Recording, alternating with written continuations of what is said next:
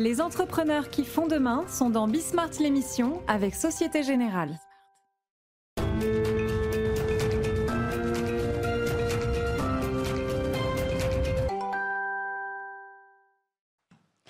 Bonsoir à tous, bienvenue dans Bismart, l'émission. Une émission aujourd'hui pour euh, s'intéresser un petit peu aux mutations de notre économie sur un peu tous les champs euh, de jeu. On commencera avec Le Bon Coin qui vient de passer la barre des 35 millions de petites annonces. Qu'est-ce que ça dit de notre société et du marché de la seconde main? On en parlera dans un instant. On parlera de l'immobilier de bureau qui lui aussi est en pleine transformation. On fera le point avec l'un des acteurs majeurs du secteur. On parlera aussi de la publication cette semaine de l'Observatoire des délais de paiement. 11 jours et demi en trop. Qu'est-ce que la crise peut changer euh, dans le comportement des donneurs d'ordre Eh bien, on posera la question. On s'intéressera aussi au boom de l'aromathérapie dans le contexte post-Covid. Et puis, on s'intéressera en termes d'innovation à l'EdTech avec le lauréat du concours Talent des cités. Voilà, c'est le programme de Bismart Émission. C'est parti. Et je suis donc en compagnie d'Antoine Joutot. Bonjour. Bonjour. Vous êtes euh, président d'Adevinta France, directeur général euh, du groupe Le Bon Coin. Euh, Le Bon Coin qui part dans tous les sens, c'est ce que je disais cette semaine. J'ai un peu du mal à suivre, donc on va prendre le temps. D'abord, petit retour sur la période de du confinement. J'ai vu qu'au deuxième trimestre, vous aviez enregistré une baisse de votre chiffre d'affaires de 3%. Ça me paraît pas énorme. Tout s'est arrêté sauf Le Bon Coin bah, c'est, En fait, l'économie s'est pas complètement arrêtée. je crois qu'on a eu, comme tous les Français, les deux premières semaines, le temps que la vie se réorganise parce que nous, on vit de d'équipements de la maison, de mode, d'immobilier, d'automobile. Évidemment, les deux premières semaines du confinement, bah, les Français ont réorganisé leur vie, mm. ont, réappris, à, consommer. Et ensuite, dès le début du mois d'avril, on a commencé à remonter, euh, parce que les gens ont besoin toujours de s'équiper, euh, ont toujours des projets. Donc on a commencé à redémarrer après, euh, après la crise, et assez fort, puisque en effet, en mois de septembre, on a fait plus de 20% de croissance d'audience. Oh. ce qui pour un site comme Le Bon Coin est énorme, hein, puisqu'on fait 29-30 euh, millions de visiteurs par mois, donc, euh, et on bat tous nos records d'audience. Donc euh, il y a un vrai changement de mode de consommation qui s'est amorcé, alors pas pendant la crise, mais ça s'est accéléré pendant la crise. Et aussi avec un, double aspect pour nos utilisateurs, il y a le pouvoir d'achat. qui est de dire bah, la crise, nous, ne l'avons pas vécue encore, elle arrive. Mm. Mais les gens commencent à anticiper, à épargner, puis aussi à... À épargner, ça oui, on a bien vu. Oui. Puis ensuite, il y a le deuxième aspect qui est de dire de mieux consommer. Bah, parce que tout le monde a eu le temps de se poser et un peu de réfléchir sur euh, notre environnement, notre économie, comment mieux acheter, moins gaspiller. Voilà, ça, c'est vraiment rentré dans l'air du temps. Donc euh, voilà, on, on, est un peu à la conjonction de ces phénomènes et on espère d'ailleurs jouer un rôle de, relance dans la, dans la, croissance. Justement, euh, j'ai eu l'impression, moi, qu'autour de moi, en tout cas en en parlant, que tous mes amis étaient sur le bon coin pendant le confinement, en mode je fais du tri dans le placard et je mets tout sur le bon coin. Vous l'avez remarqué, vous, en termes d'augmentation des petites annonces et en termes de fréquentation du site? Oui, clairement, ça s'est vu dans nos chiffres euh, de visites, euh, de dépôts d'annonces. Là, on vient de franchir la barre des 35 millions d'annonces qui a jamais été, ce qui a jamais été fait. Ensuite, vous parliez de de nos résultats financiers du mm. deuxième trimestre qui étaient, qui étaient négatifs, mais on a fini le deuxième trimestre dans le vert. On l'a, on l'a annoncé au mois de juillet. Donc on avait déjà des signaux de, reprise, avec évidemment des, fluctuations sur nos lignes de revenus, mais globalement, on a quand même montré une certaine résistance pendant, euh, pendant cette crise et puis une réaccélération à la sortie parce qu'on s'est diversifié, parce qu'on a la conjonction euh, d'une, d'une, époque où euh, bah, les gens ont besoin de générer des revenus, mais aussi de, de mieux acheter, mieux consommer. Donc voilà, on a plein de projets. Justement, vous aviez, euh, vous avez parlé là de, relance, de participer à la relance. Comment est-ce que, quelle est votre place vous là-dedans? Bah, il y, a, y, a deux, y a deux aspects, je pense. Il y a les particuliers, c'est-à-dire, mm. euh, bah, nous, notre place, ça va être de continuer à, mieux euh, faire notre travail de marketplace, c'est-à-dire de mieux mettre en relation. Et ça, ça passe par le paiement et la livraison qui sont arrivés, donc avec une, une, un fonctionnement plus e-commerçant que ce qui était dans le passé, hein, parce que le Bon Coin précédemment c'était plutôt un site de vente face à face, mm. euh, et là on se transforme. On peut toujours faire de la face à face, mais maintenant on peut envoyer et payer son produit en ligne, ce qui est un gros changement. Ouais, c'est un gros changement. Ça représente combien maintenant le face à face chez vous? Ça a beaucoup diminué avec ça? Non, non, ça n'a pas beaucoup diminué parce que tout, euh, tout augmente. Pour l'instant, on communique pas sur ces chiffres-là parce ah. que comme vous savez, nous sommes un groupe coté, donc euh, dès que je parle, ça y est, tout le monde. Non, non, mais en tout cas, les débuts sont encourageants. Ça, c'est clair. En même temps, c'est plus simple hein, de tout faire en ligne, enfin, de mon point de vue. Mais... Oui, je pense que surtout sur plein d'objets, euh, la rencontre n'est pas forcément nécessaire. Et mm. puis, c'est un paiement euh, sécurisé. Euh, pour le vendeur, c'est gratuit. les commissions sont côté acheteur. il y a la livraison via le réseau mondial relais ou via la poste. Donc, c'est très pratique. C'est quelques euros. toutes les, beaucoup de frictions ont été enlevées. donc, donc, on va dire qu'il y a un premier chapeau qui est de dire bah, sur les particuliers, on va jouer notre rôle d'apporteur de, pouvoir d'achat, parce qu'on parle de quelques centaines d'euros par an par Français. c'est pas négligeable. Hein pas négligeable. Mmh. Et puis ensuite, il y a les entreprises. Euh, et là, on, sur le Bon Coin, 500 000 entreprises présentes. Et là, on n'a on pas attendu euh, la sortie de crise, on a tout de suite accompagné nos clients, euh, apporté des délais de paiement. combien d'entreprises? 500 000. Mais elles font quoi sur le Bon Coin? Elles font plein de choses. on a, elles, vendent, leurs produits. Elles vendent leurs produits. Les agents immobiliers, les concessionnaires automobiles diffusent leurs inventaires sur le Bon Coin. Elles recrutent et elles continuent de recruter ça, c'est important que vous le disiez. Que il y a encore des secteurs d'activité. En fait, il y a certains secteurs d'activité qui ont été obligés, qui ont été forcés de s'arrêter, ou en tout cas d'arrêter leur recrutement temporairement. Euh, l'hôtellerie, la restauration. Oui, bien sûr. Traditionnellement, des gros pourvoyeurs d'emploi. Bah, évidemment, dans la période où on est, euh, oui, c'est difficile. Par contre, euh, il y a des secteurs dans l'industrie, dans les services, qui ont besoin toujours de main-d'œuvre et de, de, de personnel qualifié. Et, ces secteurs d'activité-là, ils cherchent. Hein. Il y a 70 000 offres hein, d'emploi sur le Bon Coin aujourd'hui. 70 000 offres 70 000. Et on est plutôt stable depuis trois mois. Alors, il y a des indicateurs rouges aussi, mais globalement, il y a, il y a quand même un peu de résistance. Euh, donc, il y a des choses positives. Donc, les 500 000 entreprises, elles font ça, elles achètent de la publicité. Nous, on est utilisé comme un apporteur d'affaires. Mhm, c'est ça, notre métier. Donc, euh, on a contribué, on a passé d'ailleurs sur l'emploi, on a passé nos, en gratuité pour les, moins de 10 pour les entreprises de moins de 10 salariés. On a mis à disposition des boutiques offertes. Enfin, on a, joué notre rôle de, de, médias et de facilitateur, mais aussi d'aidant à, ces entreprises-là. On a passé euh, dans un nouveau marché qu'on vient d'ouvrir, l'hôtellerie, on est gratuit.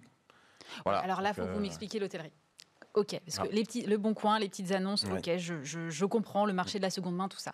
L'immobilier, les petites annonces, je vois le rapport. L'Argus, avec le rachat d'automobile, je vois le rapport, c'est aussi de la seconde main, je comprends très bien.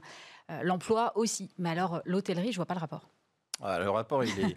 il y en a un, Aurélie. J'imagine bien, donc vous allez m'expliquer. Il y en a un. On est déjà un acteur depuis des années de la location de vacances, extrêmement puissant, puisque depuis déjà des années, le Bon Coin se situe à la deuxième place. Donc la location entre particuliers. D'accord. Donc ça, c'est euh, et on parle de millions de Français qui partent chaque année via le Bon Coin, avec une mise en relation très simple. Et maintenant, on a mis de la réservation en ligne, etc. Donc ça, c'est la première chose. Et puis, euh, il y a un an et demi, on a commencé à se diversifier en disant, bah, ça serait bien qu'on fasse venir des, professionnels, donc les résidences de, tourisme. C'est pour ça qu'on a racheté euh, une entreprise qui s'appelle Locason. Oui, oui, j'avais suivi. Et puis en début d'année, ça s'est pas trop vu parce que d'abord c'était au moment du confinement, on a racheté une petite start-up qui s'appelle Pilgo, et Pilgo fait justement euh, de l'hôtellerie en ligne. D'accord. Mais avec un concept différent de, des acteurs euh, du marché. C'est euh, vous êtes sur le site de Pilgo, alors qui a été renommé, qui s'appelle maintenant Le Bon Coin Hôtel. Mm-hmm. Et derrière, vous pouvez donc chercher l'hôtel de votre choix, et ensuite on bascule l'internaute vers le site de l'hôtelier. D'accord. Donc c'est une révolution parce que vous savez que la plupart des plateformes de l'hôtellerie gardent l'internaute, prennent des grosses commissions. Ah oui. nous, on a choisi de basculer l'internaute vers euh, l'hôtelier qui garde la relation client. Et on a décidé de passer en gratuité.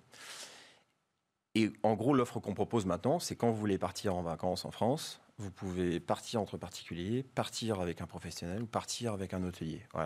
Et donc maintenant, on propose une offre 360 sur le sujet, d'où notre intérêt pour l'hôtellerie qui maintenant, voilà, si vous cherchez une résidence pour partir, vous pouvez la trouver sur le bon coin et probablement au meilleur tarif du marché. Ouais, mais l'hôtellerie en ce moment, c'est un peu compliqué, non? Ouais, c'est pour ça que j'ai choisi de passer à zéro. Ouais, zéro, commission. Zéro commission. Cette année, zéro commission. Mais c'est durable parce que votre business model derrière, enfin c'est pas le, but. J'imagine bah, bien que c'est pas. On a annoncé déjà, on a annoncé qu'on aurait euh, des taux de commission autour de 10% euh, quand on décidera de passer euh, payant, donc a mm. priori en janvier prochain. Et puis ensuite on décidera. Mais déjà, en étant à 10%, on applique déjà à peu près la moitié de ce que les autres font. La moitié? Bien sûr, parce que la ah plupart des acteurs de ce marché euh, proposent des taux de commission assez, assez élevés et euh, avec des acteurs euh, pas loin d'une situation de monopole. Donc nous, on est un nouvel acteur, mais un nouvel acteur qui vient avec une audience immense, beaucoup plus grosse que ces acteurs-là, mais pas sur ce segment-là. Mais sur ce segment-là, déjà sur la partie location de vacances, on parle de 3 millions de visiteurs par mois uniquement sur cet univers-là. Donc vous voyez bien, on a un potentiel de recycler nos utilisateurs. Ouais nos 30 millions d'utilisateurs, de leur proposer en disant, vous pouvez acheter et trouver les meilleurs biens sur le bon coin, mais aussi vous pouvez partir en vacances au meilleur prix. Et vous avez toute l'offre du marché, vous avez 250 000 location de vacances entre particuliers, vous avez 150 000 chambres hôtelières, vous avez 50 000 offres de professionnels. ça fait de nous un, un Je me demandais si c'était la même cible en fait. Ben, c'est la même cible puisque c'est tous les Français. Aujourd'hui, on, touche tous les Français. Et puis comme ça. Donc euh, oui, nous, on va chercher, comme, comme toujours, nous, on vient sur un marché, on change les codes de ces marchés-là. Donc on, vient en mettant toute l'offre au même endroit, on vient avec la gratuité, on vient en basculant euh, les internautes vers les sites des hôteliers, ce qui n'est pas le cas pour les autres sites du marché. Voilà, on vient changer les règles du jeu. C'est notre habitude, on l'a déjà fait sur d'autres marchés. Et en général, on arrive à rentrer. Donc, euh, parce que parce qu'on a la puissance, parce que s'il y a de la bienveillance avec la marque Le Bon Coin et, l'accueil des hôteliers est excellent. On a déjà 6500 euh, hôtels qui nous ont rejoints. Ah oui. Ouais, sur on va dire 15 000 hôtels digitalisés en France, on est déjà à 40 donc ça va vite. Et on l'a fait en trois mois. Donc et on continue à avoir des partenariats qui se signent. Euh, voilà, donc on est très content du et on a tous les gros acteurs du marché qui nous ont rejoints avec un peu de, curiosité.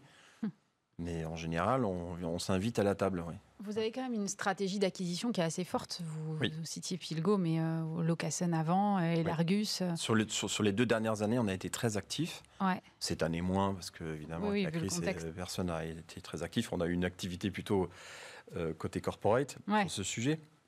Mais sur la France, on est plutôt dans une phase de, pause là, parce que on absorbe les acquisitions. Mais c'est facile à absorber parce qu'il faut faire matcher les cultures d'entreprise. On sait que c'est pas toujours simple. Non, c'est pas facile. C'est pas facile, mais je crois que quand on achète une entreprise, d'abord on, a toujours un projet.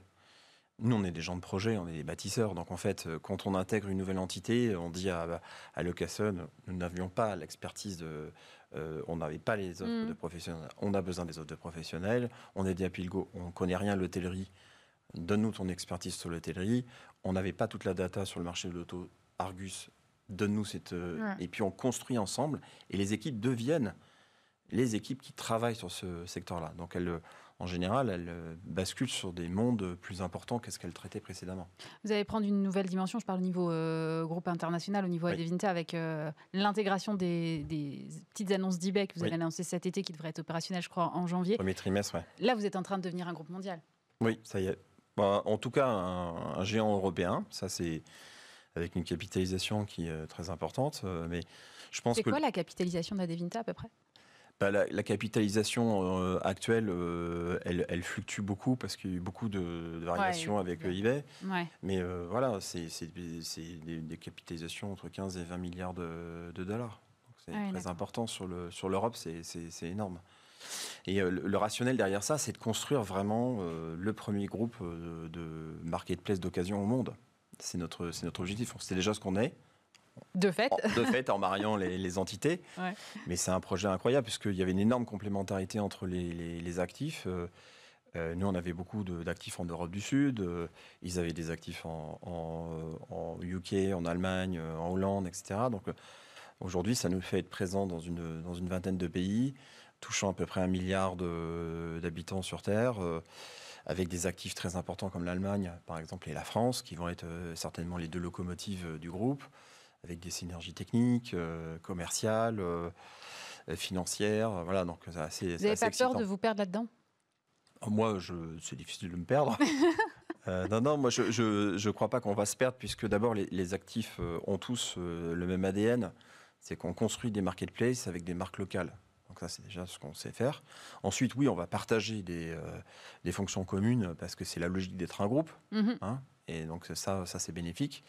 Ensuite, se perdre, non, moi je crois que ça va nous donner des effets de levier. Vous savez, on est quand même face à des acteurs euh, extrêmement puissants euh, comme les GAFA, comme les entreprises asiatiques, et qu'on a besoin de, de, taille financière et, et technologique et que Le Bon Coin seul, avec ses 300 très talentueux développeurs, peut pas lutter contre euh, des géants de ce type.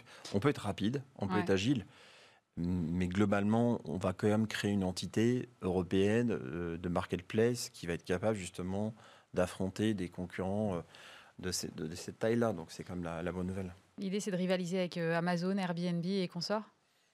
Bah, Je ne sais pas si c'est rivalisé, mais déjà, on a des positions partout. On est, euh, on est quand même bien placé. Vous savez, en audience, en, France, on est entre la cinquième et la huitième place. En Allemagne, ils sont aussi très hauts en audience. En Espagne, en Italie, en UK. Ouais, je pense que on, aura une approche qui est différente d'eux, euh, parce qu'aussi on a des attitudes moins agressives. Mais oui, oui, l'objectif, c'est quand même de, se défendre et de se développer. C'est pour ça aussi qu'on qu'on fourmille de nouveaux projets. Justement, euh, vous recrutez en plus. J'ai vu que vous aviez recruté ou vous auriez, vous aurez recruté à la fin de l'année 200 personnes. Vous allez passer le cap des 1000. Ouais. Le cap des 1500 salariés, c'est ça? Bah, J'espère bien. En fait, euh, je ne suis pas sûr de le faire parce que j'ai encore 67 ou 70 postes ouverts. Et là, on est mi-octobre, donc euh, c'est pas sûr que j'y arrive. Mais oui, oui, cette année, c'est une entreprise à. C'est pas sûr que vous y, que vous y arrivez parce que vous trouvez pas les profils? Ouais. Je trouve pas forcément les profils. Je recrute beaucoup d'ingénieurs, de, moi. Donc, euh, c'est pas forcément des profils. C'est des profils très recherchés. Mmh. Je suis en compétition, euh, notamment avec les entreprises que j'ai citées. Voilà, donc euh, il faut que je sois. Après, l'aventure du Bon Coin, c'est une belle aventure. Donc, un nouveau siège social, là, en plus Ouais, nouveau, nouveau bâtiment dans le deuxième. Ça, c'est un super. Euh, on est gâté. Je pense que les gens qui travaillent euh, pour, euh, enfin, dans les équipes sur les projets du Bon Coin et d'Adevinta en sens large, elles sont, elles sont heureuses à la fois du fait qu'elles travaillent pour des choses utiles. Mm. C'est vrai, quand on parle pouvoir d'achat, transition écologique, c'est assez excitant, mais aussi les conditions, je pense, de travail. Les bâtiments, bon, même si en ce moment, les bâtiments représentent, sont un peu moins importants parce qu'il y a beaucoup de, beaucoup de télétravail, mais quand même, c'est quand même un lieu de vie de créativité, d'échange. Et c'est comme ça qu'on perçoit, nous, notre métier. C'est-à-dire que nous, notre métier, c'est d'inventer. Euh, c'est ça qui. Euh, d'inventer la consommation de demain? Bon, je sais pas si on va inventer la consommation de demain. En tout cas, nous, on va essayer de la, fluidifier. Et puis oui, on a quand même euh, l'ambition quand même de, de, de, toucher des secteurs d'activité, notamment d'être plus présent sur la chaîne transactionnelle, mm. ce qu'on faisait moins avant. Et là, on veut être plus présent parce qu'on pense que le service est attendu par nos utilisateurs. Merci beaucoup Antoine Joutot. Je rappelle que vous êtes donc le président d'Adevinta France et directeur général du groupe Le Bon Coin.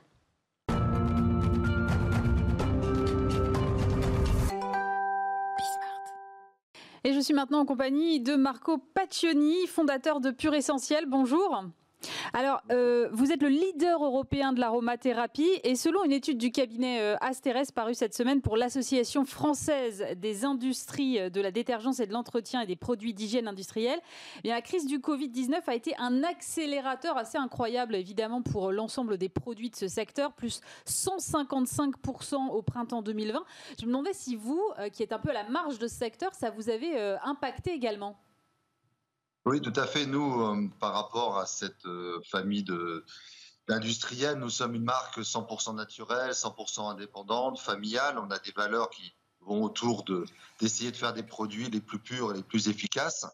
Donc, on avait déjà lancé hein, des, des sprays, des lotions, des gels antibactériens depuis 2009. Donc, on n'a pas été opportuniste au point de créer des nouveaux produits maintenant.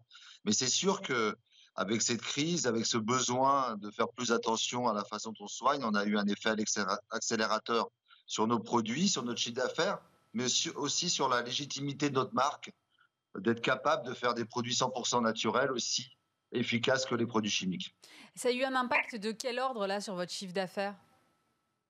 Bah, le chiffre d'affaires, euh, il est euh, plutôt euh, important au niveau de l'impact, mais pas uniquement sur le chiffre d'affaires, c'est aussi sur la compréhension de notre marque. C'est-à-dire qu'on a pu accélérer aussi le lancement de, notre marque dans certains pays. On a lancé en Inde, on a lancé en Chine, on a lancé aux US, on a lancé en Corée, euh, uniquement au niveau digital. Donc ça nous a permis aussi de, que les personnes comprennent mieux notre marque. Parce qu'en en fait, euh, ce sont des marchés qui, enfin, pour moi, me semblent un peu compliqués. Quand vous parlez de la Chine, il y a beaucoup, on parle beaucoup de la médecine chinoise. Ils sont réceptifs à ce que vous faites, vous, euh, euh, justement, en tant que. L'aromathérapie, c'est un segment très particulier. On n'est pas sur la médecine, mais ils sont réceptifs à ce, à ce, à ce que vous faites aujourd'hui? Oui, nous, notre ADN, ce sont les huiles essentielles, hein, c'est l'aromathérapie, mais on est plus qu'une marque d'aromathérapie, on est une marque de santé naturelle. Lorsqu'on va dans un marché, lorsqu'on lance dans un pays, nos, concurrents, ce ne sont pas des marques d'aromathérapie, de, phytothérapie, ce sont, ce sont des marques de l'industrie pharmaceutique. Et d'ailleurs, le marché dans lequel on, vit, dans lequel on, existe, euh, c'est le marché du self-care. Donc, euh, bien sûr que toutes les personnes maintenant, et encore plus avec ce qui se passe, recherchent de la, de la naturalité, comme ils ont recherché de, consommer différent, comme ils trient ses déchets. Maintenant, pour la santé, il n'y avait pas grand-chose. Nous, avec Pure Essentiel, on a apporté des solutions naturelles aussi efficaces que certains médicaments. Vous avez euh, lancé cette marque en 2005 et euh, comme vous le disiez, effectivement, c'est du 100% euh, naturel, 100% éco-responsable. Vous avez l'impression d'avoir été un peu visionnaire sur, ce, sur ces marchés-là? Visionnaire, oui. En tout cas, on a, on a créé les produits que l'on avait envie d'utiliser. Donc ça, c'est la force des entreprises familiales. C'est une société que, que j'ai créée avec mon, avec mon épouse Isabelle, dont le père est naturopathe, la mère herboriste. Donc il y a toute une, façon de vivre, une philosophie de vivre euh, au quotidien cette marque en famille. Et on a plutôt créé des produits qui correspondaient à nos besoins plutôt que d'essayer d'étudier un marché en se disant voilà, il y a un potentiel. Alors si c'est ça être visionnaire, euh, oui, un peu. Cette année, euh, justement, votre, votre entreprise devrait passer le cap des 100 millions d'euros de chiffre d'affaires, je crois. c'est un cap important pour vous? Oui, c'est très important parce que c'est extrêmement compliqué de fabriquer nos produits. Hein. Ce sont des produits euh, à base d'huile essentielle, principalement, de matière végétale. Donc, il faut qu'on sécurise nos approvisionnements parce qu'on s'approvisionne dans le monde entier, que ce soit au Népal, que ce soit à Madagascar, en France aussi. Donc, euh, pour, développer notre chiffre, il faut qu'on maîtrise notre sourcing qu'on maîtrise notre fabrication. Donc, on ne peut pas aller plus vite que ce que l'on fait, parce que si on était amené à devoir doubler nos ventes, on ne pourrait pas le faire parce qu'on n'aurait pas les matières premières nécessaires. Donc ce cap des 100 millions est un cap important dans notre organisation et un palier essentiel pour aller encore plus loin. Ça veut dire quoi aller encore plus loin? Ça veut dire vraiment euh, partir à une conquête un peu au niveau mondial? Vous êtes aujourd'hui leader européen, je le disais. L'ambition, c'est de devenir leader mondial? Je pense qu'on peut devenir les leaders mondiaux de la santé naturelle et on peut devenir un acteur majeur et un nouvel acteur important de la santé euh, en général pour tout ce qui, bien sûr, concerne les mots du quotidien. Nous, on, se positionne dans, un, dans un environnement qui est très clair pour soigner les, les maux du quotidien principalement. J'imagine que ça doit nécessiter un budget de RD assez considérable quand vous travaillez là-dessus. Bah, c'est le budget le plus important. Dans les R&D, on intègre bien sûr tout ce qui est innovation, mais aussi tout ce qui est réglementaire, parce que les enjeux réglementaires, à chaque fois qu'on va dans un pays, sont différents. On a des produits qui sont biocides, qui sont compléments alimentaires, qui sont dispositifs médicaux, et toutes les, règles réglementaires ne sont pas les mêmes qu'on parle de Liechtenstein ou qu'on parle des États-Unis. Donc à chaque fois, c'est un gros challenge. Et en termes d'innovation, c'est ce qui fait la force de Pure Essentiel. On est capable de lancer comme on, vient de, comme on va le faire là, une nouvelle gamme dans notre gamme articulation et muscles, ou de lancer un nouveau biocide dans notre gamme antipique. Donc c'est ce qui fait la grande différence et notre force d'innovation. Donc oui, euh, la R&D est peut-être le budget le plus important en termes de, dépenses euh, de notre entreprise. On voit bien que là, avec cette crise du Covid, l'industrie pharmaceutique se trouve euh, évidemment en première ligne avec euh, pas mal de développement et je pense qu'il y a forcément beaucoup de choses qui vont être bouleversées dans cette industrie. Vous êtes évidemment sur le côté santé naturelle, donc vous êtes à la marge de cette industrie-là. Est-ce que vous pensez que ça va vous donner encore davantage de légitimité? Oui, c'est sûr que ça nous donne, c'est ce que je vous ai dit tout au départ, c'est surtout ça l'effet que ça a eu plus que sur le chiffre, parce que comme je vous l'ai dit, le chiffre d'affaires pour nous, il est important, mais quelque part, il faut qu'on le maîtrise, cette évolution par rapport à la naturalité de nos produits. Donc on est un peu limité dans le développement à notre capacité à pouvoir se sourcer. Euh, en revanche, oui, c'est certain qu'en termes de légitimité, les personnes se sont rendues compte que les gels hydroalcooliques que l'on faisait ou que l'esprit assainissant euh, que l'on a créé, et surtout les gels hydroalcooliques, parce que tout le monde en fait, mais c'était les meilleurs du marché en termes de naturalité. C'est-à-dire que nous, on a des produits 100% naturels avec des huiles essentielles, avec euh, de l'aloe vera, avec de l'alcool végétal, qui ont la même efficacité que les produits plus industriels que, que l'industrie pharmaceutique peut commercialiser. Donc euh, oui, ça, nous a fait gagner énormément en légitimité. Justement, votre produit phare, c'est toujours ce spray euh, assainissant aux 41 huiles essentielles, c'est ça? Oui, tout à fait. On l'a créé, en, on l'a lancé en septembre 2005. Hein. notre marque, elle existe depuis septembre 2005 avec ce premier produit, ce spray assainissant 41 huiles essentielles. Et il est devenu euh, leader dans tous les marchés dans lesquels on, tous les pays dans lesquels on s'est lancé. Euh, on parlait de 100% naturel, de 100% éco-responsable. Vous êtes euh, vraiment très engagé aussi sur, sur la RSE. J'ai vu que vous aviez lancé euh, une fondation vous-même. pourquoi vous avez eu envie de créer une fondation? Parce que vous êtes quand même une entreprise de taille plus réduite qu'un très grand groupe, par exemple. Pourquoi c'était important pour vous? Bah, c'est l'essence même de notre marque. Nous, on a fait cette marque aussi, comme je vous l'avais dit, par rapport aux produits qu'on voulait développer, qu'on voulait utiliser, et aussi dans un, dans une, volonté de générosité, c'est-à-dire qu'on a toujours respecté tous nos partenaires, qu'ils soient agriculteurs, distillateurs, partenaires pharmaciens. Et donc, dans cette logique, on a toujours aidé des personnes que l'on pouvait aider. Donc, on s'est dit à un moment, autant le, réintégrer dans une fondation et, maintenant, donc, on fait des appels à projets, c'est-à-dire qu'il y a des gens qui nous proposent de les aider au niveau de leur association. On choisit, on fait participer aussi nos collaborateurs, on associe nos partenaires. Et c'est une volonté euh, depuis le début avec Isabelle d'aller vers plus de, plus de proximité, plus de générosité, plus d'aide. Et au moment du Covid, on a fait pas mal d'actions significatives, aussi bien avec l'hôpital Bichat, l'hôpital Beaujon, à Metz, mais aussi à Liège, aussi en Russie. Donc cette, association, même si on n'est pas une multinationale, elle a vraiment une raison d'être. Vous avez mentionné à plusieurs reprises euh, votre femme. C'est vrai que vous avez lancé cette entreprise avec votre épouse. C'est important pour vous de travailler en famille?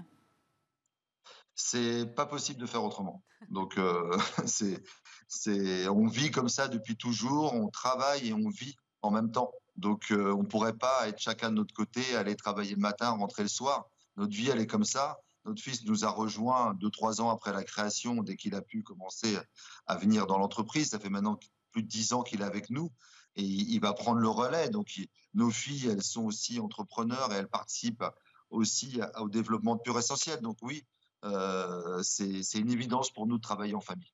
On parle beaucoup des entreprises familiales comme étant plus résilientes euh, que les autres et plus performantes. C'est un constat que vous partagez, vous? À notre niveau, c'est certain. C'est-à-dire qu'on on voit plus loin peut-être que d'autres. Bon, nous, en plus, on a la chance d'être très indépendant, c'est-à-dire qu'on a un capital 100% familial. Donc, on n'a pas de contrainte de donner de rendre des comptes. Donc, de là, c'est beaucoup plus simple pour nous. On sait où on veut aller. On a le temps d'y arriver, et ça, c'est important et on a la relève qui est à nos côtés. Donc euh, oui, je crois que ce côté euh, résilience est plus caractérisé dans les entreprises euh, familiales, c'est certain. Merci beaucoup Marco Paccioni, je rappelle que ce fondateur de Pure Essentiel, merci d'avoir été avec nous dans Bismart l'émission.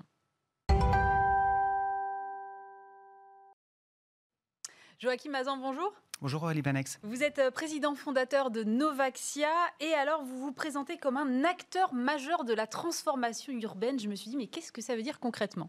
Alors effectivement, chez Novaxia, notre propos, c'est de donner une nouvelle vie à des actifs obsolètes ou vacants. On les transforme, on leur donne une nouvelle destination, une nouvelle vie Surtout qu'avec la fin peut-être euh, des permis de construire, puisqu'on voit bien que construire, ça atteint une certaine limite, mm. l'enjeu des années à venir, c'est peut-être le permis de transformer les bâtiments.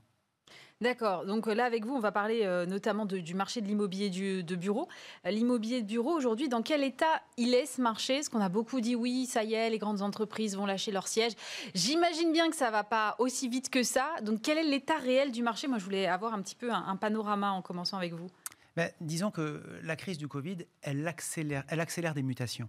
Donc euh, on, voit bien qu'il y a les bons bureaux qui resteront des bons bureaux. Je ne crois pas à la fin des bureaux. Euh, euh, la bonne nouvelle, je pense qu'il y aura toujours des bureaux. on en a besoin. On voit bien qu'il y a certaines limites au télétravail. Donc il y aura toujours des bureaux. Il y a les bons bureaux d'un côté. Par contre, la crise, elle accélère la mutation et notamment elle crée un fossé entre les bons et les mauvais bureaux. Alors c'est quoi un bon bureau?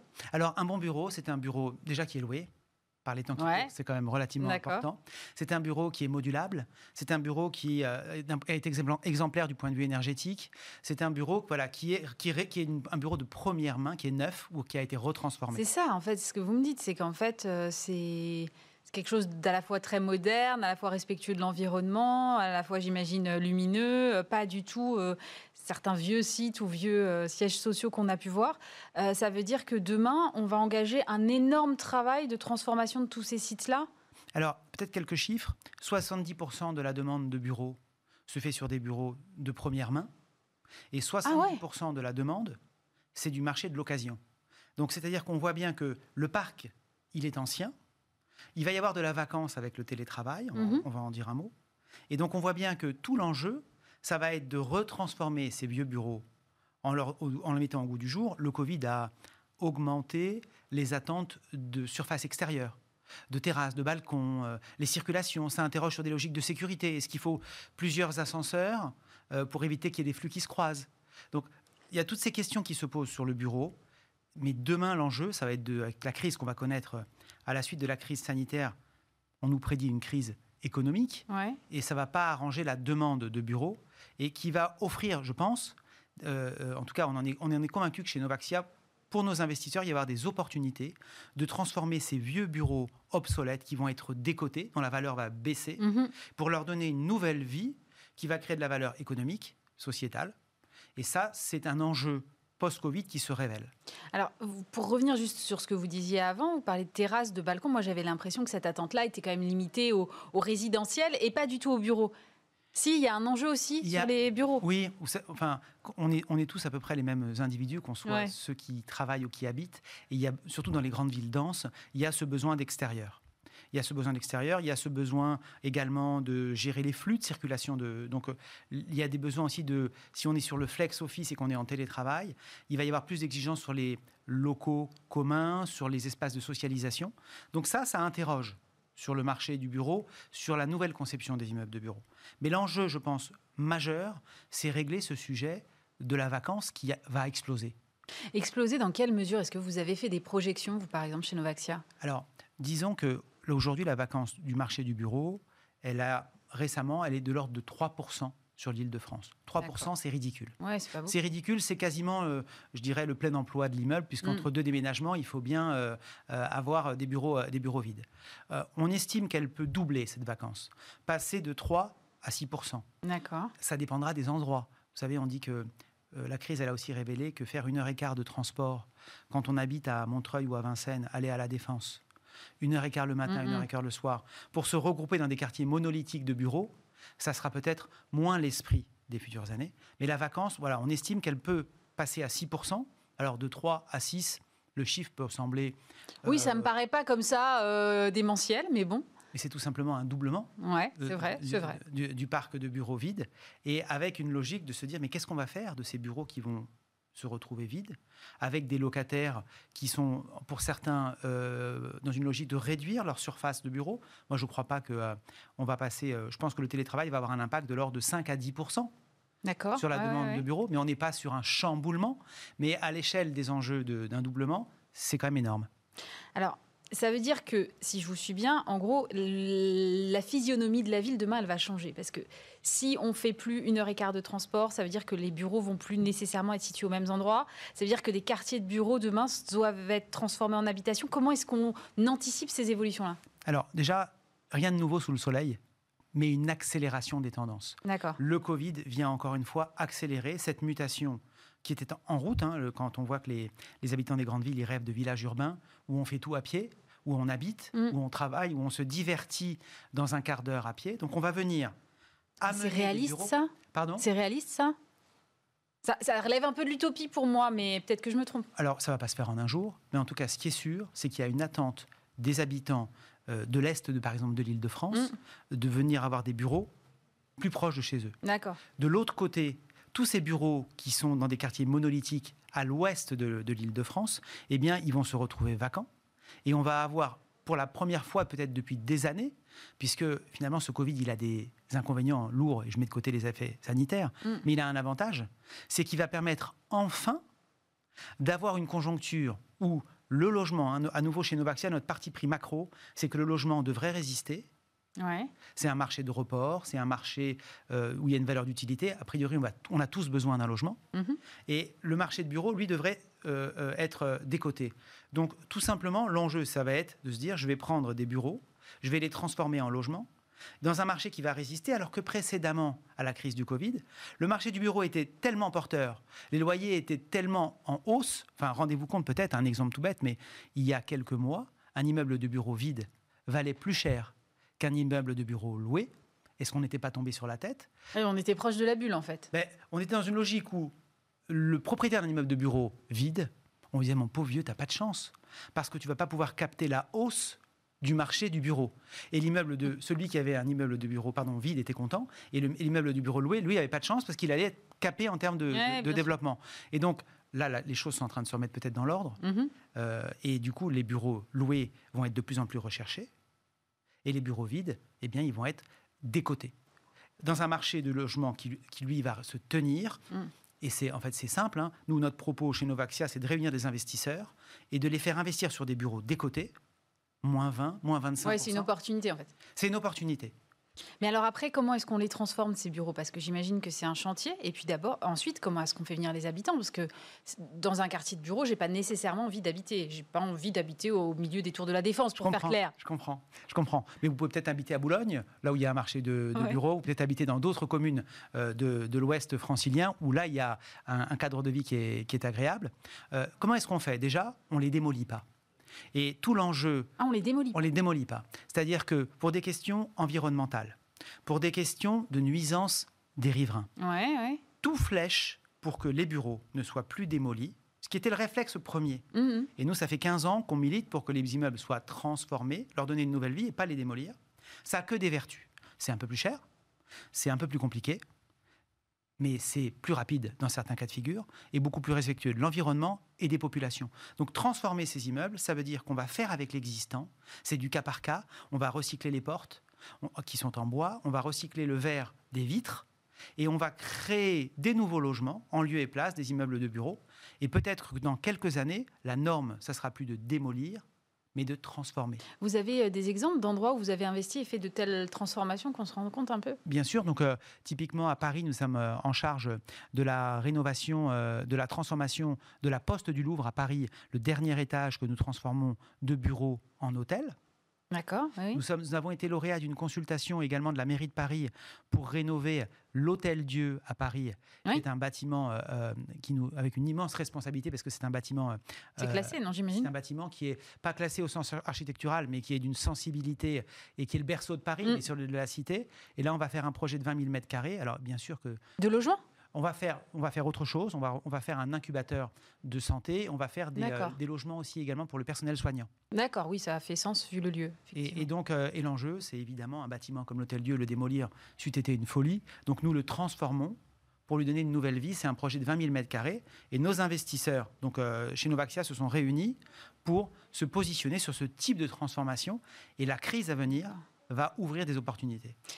Comment vous la voyez, vous, la ville de demain, alors? Alors, je vais vous dire, moi, je, finalement, mon, avis euh, importe peut-être, mais celui qui est le plus frappant, c'est la, la, vie des habitants des grandes métropoles. On a fait euh, une enquête, un, mhm. sondage d'opinion, et figurez-vous que la ville de demain, elle n'est pas futuriste, euh, c'est pas des gratte-ciel. La ville de demain, c'est un village urbain. C'est ce que je, vous évoquais tout à l'heure. Les, les Français, les Franciliens, les habitants des grandes villes, ils veulent connaître leur voisinage, ils veulent ils veulent la campagne, en fait, c'est ça que vous me dites. alors, je ne sais pas s'ils sont. Ils veulent, alors, ils veulent évidemment qu'ils veulent un retour de la nature en ville, mais ils ne sont pas, si, euh, pas, pas, dans l'utopie à ce point-là. C'est-à-dire, ils veulent pouvoir éviter de faire des transports, tout faire un maximum à pied ou en vélo. Mhm. Évidemment, parfois, il n'y a pas d'autre choix. Mais ils sont dans cette logique de, de se connaître, de revenir en fait à, à, à une ville qui soit un maillage de beaucoup de petits villages urbains connectés entre eux. C'est plus, on raisonne plus en échelle de quartier, alors à ce moment-là qu'en échelle de ville oui, globale. Oui, mais on le voit, c'est déjà à l'œuvre. Enfin, je ne fais que révéler ce qu'on observe déjà euh, à Paris. Euh, bon, pour ceux qui sont parisiens, il y a, y a le quartier des Batignolles, il y a le quartier de la rue du Commerce dans le 15e, où justement il y a des petits, on connaît ces petits commerçants, on connaît ses, voisins. Donc, euh, cette, ce, ce, Covid, il, il accélère cette envie euh, voilà, de villages urbains. Et très souvent, quand on parle de la ville de demain, on a très vite dans l'imaginaire collectif euh, des soucoupes volantes, des gratte-ciel, euh, des téléphériques, des, bâtiments, des bâtiments, voilà, des téléphériques. Ben c'est pas ça qu'attendent les, habitants. C'est plutôt voilà cette notion de village urbain et le rééquilibrage des bureaux qui vont venir. Il y a beaucoup de bureaux à l'ouest mm. de, de l'Île-de-France.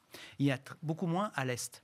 L'enjeu, c'est aussi de faire la pollinisation des bureaux qui vont venir jusque dans les quartiers de logement.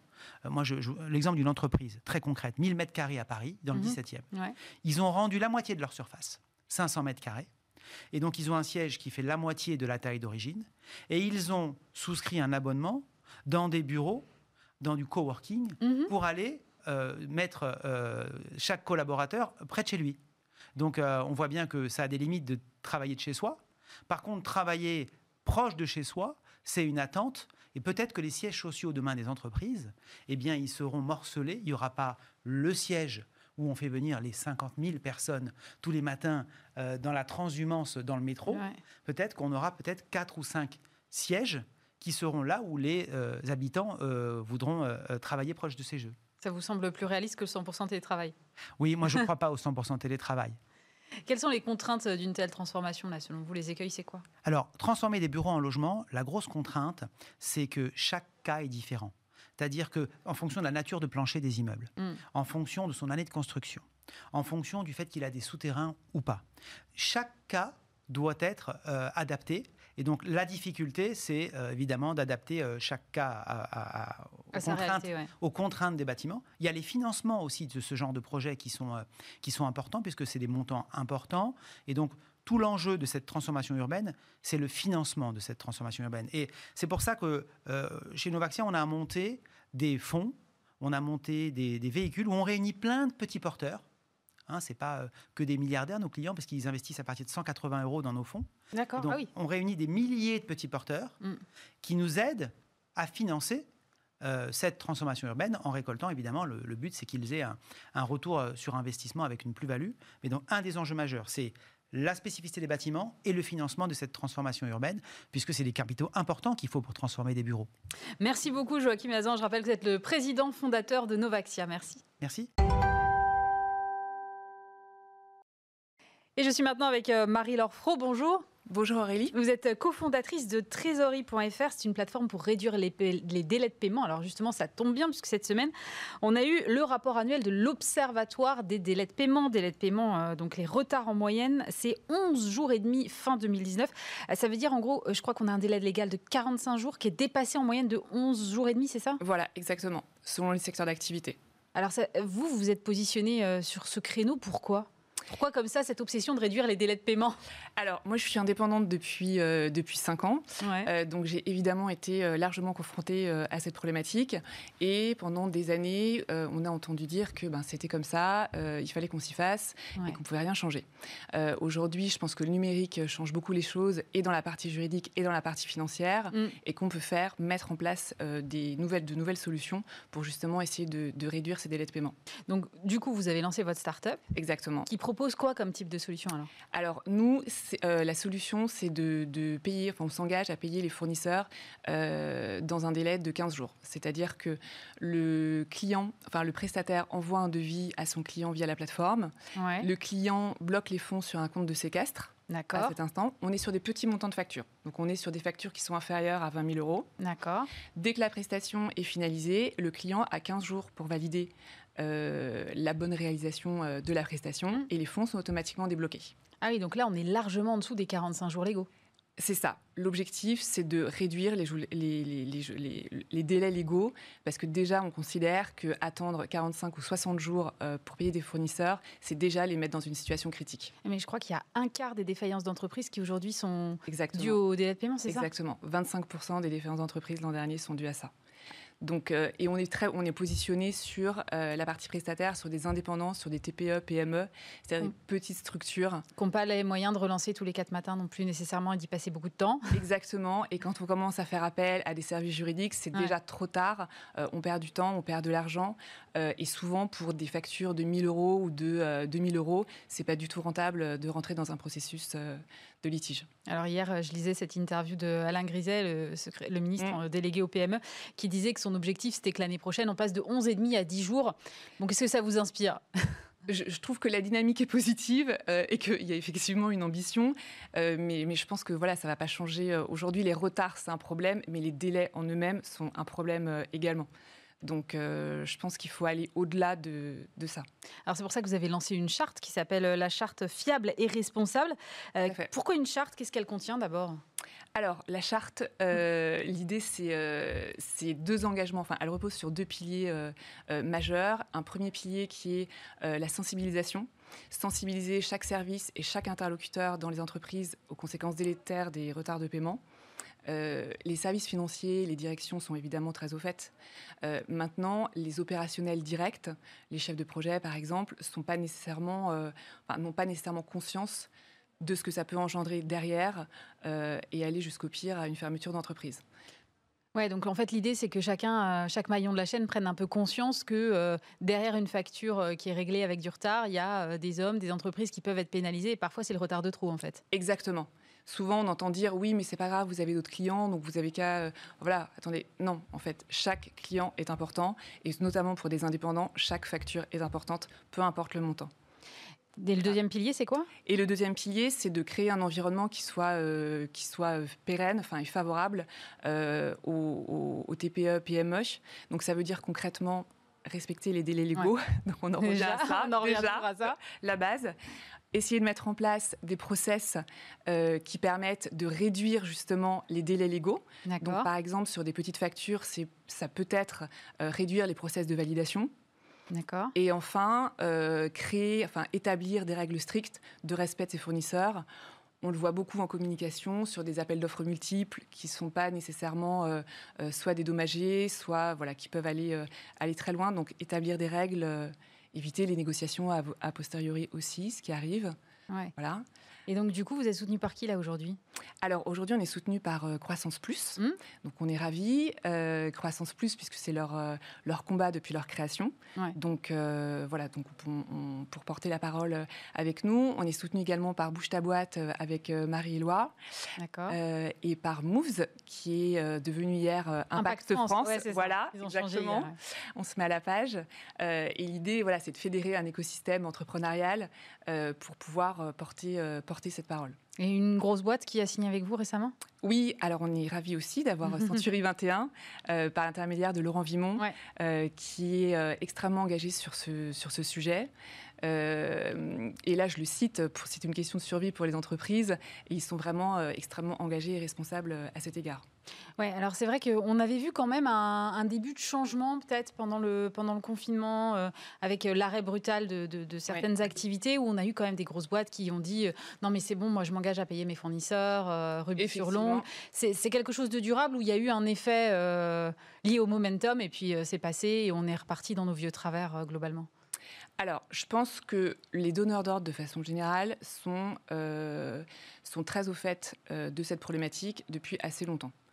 Euh, et qu'aujourd'hui, c'est une question de volonté, mm. euh, de gouvernance et vraiment de priorité. Je pense que là où, le, là où la crise a un effet bénéfique, euh, c'est qu'elle permet de mettre en lumière ce sujet au niveau du grand public. Et je suis convaincue qu'à partir, tant qu'on restera dans un univers qui est uniquement B2B professionnel, les choses évolueront difficilement. Aujourd'hui, euh, n'importe quelle personne, consommateur, sait qu'avec la crise, euh, payer euh, ses, fournisseurs en retard, ça génère des destructions d'entreprises, des pertes d'emplois. Et donc, c'est quelque chose qui peut être. enfin voilà, c'est un sujet qui peut avoir un vrai écho. Alors, pour que le consommateur soit au courant vraiment de ce qui se passe, est-ce qu'il faut en passer par le name and shame? Parce que c'est un peu le seul moyen que je vois, moi, de mon petit point de vue, pour pour finalement euh, savoir quelle entreprise, parce que moi je ne sais pas quelle entreprise paye ou pas ses fournisseurs en temps et en heure. Oui, alors je pense que c'est une première étape, effectivement, et que quoi qu'il arrive, on doit commencer par cela. Euh, nous, aujourd'hui, on a fait un autre choix euh, pour être efficace, qui est de valoriser les entreprises qui ont des bonnes pratiques. D'accord. Je pense qu'il faut montrer du doigt l'exemple et pas l'inverse, et inspirer les entreprises qui veulent s'engager dans quelque chose de positif, de positif pardon, et, vraiment, et vraiment donner l'exemple. Alors, c'est on parle beaucoup de, là, de finances responsables. En ce moment, c'est la grosse thématique qui monte. Est-ce que ça, euh, pour le coup, ça entre dans, ce sujet-là? Selon vous, ça doit faire partie intégrante des réflexions des entreprises qui veulent mettre en avant cette finance responsable? Oui, tout à fait. Je pense que la finance responsable aujourd'hui, on entend euh, investissement euh, dans des projets à impact, euh, mm. dans des entreprises éco-responsables. Ouais. C'est pas que ça. Et je pense que la finance responsable, il faut la rendre concrète. Et le fait de payer ses fournisseurs en temps et en heure, c'est quelque chose de concret qui touche tout le monde et qui rentre complètement dans ce, dans ce domaine. Alors, on a évidemment beaucoup d'outils digitaux maintenant. En plus, moi, j'ai un peu l'impression qu'il n'y a plus d'excuses. On a des traitements automatiques de factures, on a plein d'outils qui existent. Donc, comment ça se fait Comment on explique qu'il y ait encore autant de retard? Pour moi, c'est vraiment une question de volonté. C'est une question de euh, volonté? et de prise de position euh, de dirigeants sur le sujet. Mais c'est grave, alors ça veut dire que les dirigeants, ils n'ont pas encore compris qu'ils mettaient en péril un écosystème quand ils ne payent pas euh, suffisamment vite Ils ont de multiples priorités, certains ils peuvent y voir un intérêt, parce qu'après c'est une chaîne. C'est aussi des jeux de trésorerie, enfin on est bien d'accord. Exactement, et sur des entreprises, notamment dans le conseil ou dans le service, mm. euh, vous êtes vous-même payé par vos clients en retard, et donc évidemment ça se répercute sur les autres fournisseurs. Donc il faut inverser la tendance et vraiment fixer euh, des, règles, des règles fixes. Euh, pour, pouvoir, euh, pour pouvoir essayer de, changer les choses. Et je pense que vraiment en valorisant, c'est un peu comme l'écologie. L'écologie, il y a des années, on culpabilisait, on montrait du doigt euh, les entreprises qui n'agissaient pas correctement. pouvait culpabiliser certains consommateurs, aujourd'hui, on a complètement changé. Alors, il y a une question de maturité, mais je pense, que, je pense que la crise aujourd'hui aide le marché à être plus mûr sur ce sujet. Donc l'ambition là pour la charte, c'est quoi? Donc l'ambition sur la charte, c'est de bah, sensibiliser tout le monde et de rendre le sujet accessible au grand public. J'ai une, euh, voilà, j'ai une jeune femme de 20 ans euh, il y a quelques jours qui me dit qu'elle préfère utiliser telle compagnie de VTC plutôt qu'une autre parce que celle-ci paye ses impôts en France. J'aimerais que cette personne, de la même manière, dise bah, je préfère utiliser telle compagnie parce qu'elle paye ses fournisseurs. Ouais, donc il y a un gros travail de pédagogie à faire là. Un travail de pédagogie à faire et en dehors de la sphère professionnelle. Merci beaucoup Marie-Laure euh, Fro. Je rappelle que vous êtes la cofondatrice de Trésorerie.fr. Merci Aurélie. Et pour parler innovation, aujourd'hui, je reçois Ahmed Velabas. Bonjour. Bonjour. Vous êtes le fondateur de Rinbo. Vous êtes euh, lauréat du concours national Talent des Cités. Vous avez fondé euh, cette start-up il y a un an. Vous êtes incubé à Station F. C'est quoi le point de départ de Rinbo? Alors, comment, on a créé, comment j'ai créé Rainbow? Au début, j'étais seul. Du coup, l'idée de base, c'était de développer une application pour ma fille. Parce que tout simplement, euh, elle, passait, ses journées sur la tablette. Et en tant que père, bah, ça m'a inquiété de l'impact que ça pouvait avoir sur sa scolarité. Surtout que moi, en tant que euh, papa, bah, j'ai arrêté l'école assez tôt, après un BEP sanitaire et social. Et ensuite, j'ai commencé à enchaîner les travaux animateur, éducateur, euh, et technicien et boire, etc. après, j'ai après, j'ai enchaîné avec une conversion euh, dans le digital professionnel où j'ai été autodidacte, où j'ai appris tout seul à développer des sites internet et des applications. Ah oui, quand même. Ouais, j'étais très motivé parce qu'il y a un moment, le charbon, bah, ça, ça, va deux minutes, mais au bout d'un moment, on a envie d'avoir un travail un peu plus euh, qu'on aime. Ouais, bien sûr. Et le digital, bah, c'est une voie en fait. Il y a beaucoup de recrutement, il y a beaucoup de places à prendre. Mhm. Et bah, c'est à ce moment-là je me suis lancé dans le digital. Du coup, euh, c'est là où je me suis rendu compte que l'anglais était hyper important. Ouais, c'est vrai, surtout dans le digital. Exactement, et surtout aussi dans le code. Ouais. Quand on développe, bah, les tutos. Tout est en anglais. Tout est en anglais, les forums sont en anglais. Quand on a un, problème, quand on a un problème, bah, on, est obligé de créer des posts en anglais pour être débloqué. Du coup, bah, je me suis dit, bah, comme je n'étais pas très bon en anglais, mm. je me suis dit, bah, je vais développer quelque chose pour ma fille, comme ça, en moins. Elle, elle sera bonne. Voilà, exactement. Elle aura des, euh, déjà une qualification professionnelle en anglais. Euh, à ce moment-là, bah, comme j'étais passionné par la VR et la réalité augmentée, c'est là que j'ai créé la première, la première version de Mirabeau, qui est la première application au monde qui utilise la réalité augmentée, la réalité virtuelle, qui permet aux enfants, quelle que soit leur difficulté ou leur handicap, de pouvoir apprendre sans effort. Alors comment ça se présente concrètement euh, aujourd'hui Mirabeau? C'est alors euh, c'est à la fois un jeu, c'est à, la fois un casque, c'est plein de choses à la fois. J'ai envie que vous me racontiez comment ça marche. Exactement. Bah, alors comment ça marche? Alors euh, tout simplement, ce qu'on propose c'est un kit de, avec un casque de réalité virtuelle. D'accord. Un, livret. plus une application qu'on peut télécharger sur Android et iOS. Du coup, on télécharge l'application, on a le panel de, on a le choix entre trois thématiques. Euh, euh, on peut apprendre avec une famille pirate, une famille euh, royale hmm. et des animaux. Et chaque, chaque thème a sa, particularité. Par exemple, avec les animaux, on va apprendre des émotions. Avec la famille royale, on va plutôt apprendre un peu les travails, boulangerie, etc. D'accord. La famille pirate. Pirate, c'est plutôt les activités d'une famille pirate, les activités d'un enfant qui joue au foot, etc. D'accord. Du coup on a créé, cette, euh, on a créé une, pédagogie euh, avec des ergothérapeutes, des psychomotriciennes, pour permettre euh, à des enfants comme les enfants dyslexiques, TDA, de pouvoir apprendre mm. d'une manière... Trouble de l'attention. Hein. Exactement et de pouvoir apprendre avec ça. Et alors, en fait, ils chaussent le casque, ils utilisent l'appli et il y a les petits personnages qui, qui surgissent comme ça, j'ai vu dans la démo. C'est ça, exactement. Et alors, ils répondent à des questions pour, en fait, euh, c'est ça, apprendre de façon, euh, en fait, comme s'ils jouaient à un jeu vidéo, finalement. C'est ça, bah, ils ne se rendent pas compte qu'ils sont en train d'apprendre, mais en fait, ils sont en train de s'amuser, vous les voyez en train de s'éclater carrément. Mais en fait, ils apprennent en même temps, ça rentre tout seul. Donc, on a créé une petite pédagogie, en fait. Euh, les trois premiers mots, c'est des, mots de vocabulaire euh, faciles à apprendre. Ensuite, on a des questions pour, euh, pour commencer l'ancrage mémorial, pour euh, comprendre qu'ils ont bien appris les. Bien intégré, ouais. etc. Et ensuite, on, met des personnages en chaîne. Par exemple, le, le, papa qui danse ou la, fille, enfin la, fille pirate qui pleure. D'accord. Et ensuite, on leur pose des questions. Ouais, qui est-ce qui fait quoi et voilà. Exactement, avec des personnages assez différents. Mais enfin, vu comme ça, ça m'a l'air d'être un boulot de dingue. Je me dis, vous avez lancé votre application il y a un an. En un an, vous avez réussi à faire tout ça? Euh, Exactement. On a eu beaucoup de difficultés à trouver du financement d'abord. On a trouvé du financement en six mois. on avait déjà tout était, tout était déjà en place. Donc on a recruté une équipe tech, deux artistes 3D, un développeur, mm. enfin plutôt deux. Parce que les visuels sont plutôt mignons. Enfin, moi j'ai bien aimé en tout cas. ah merci, ça leur fera plaisir. je vais leur dire. bah, du coup, ouais, bah, c'est ça. C'est on a bombardé sur le développement pour vraiment créer quelque chose que les enfants aiment. Sachant que nous, on a été, enfin, moi, j'étais tout seul avant que mon associé me, vienne, rejoigne. me rejoigne. On était euh, pendant au moins trois ans. Enfin, j'étais tout seul deux ans. Après, ça fait deux ans qu'il est avec moi. Et on a pu tester l'application auprès de 500 enfants dans des euh, salons comme Startup for Kids. D'accord. Un super travail qui, euh, qui propose même aux classes de venir tester des innovations dans les, pendant les salons. Et à ce moment-là, bah, on a pu noter, on a pu voir la réaction des enfants et quel type d'animation les intéresse euh, plus. Et surtout que nous, on est surtout passionnés par tout ce qui est euh, Disney, euh, manga, tout ça, ça nous passionne et c'était un peu ouais, c'est culturel, c'est notre génération en fait. On doit avoir à peu près la même.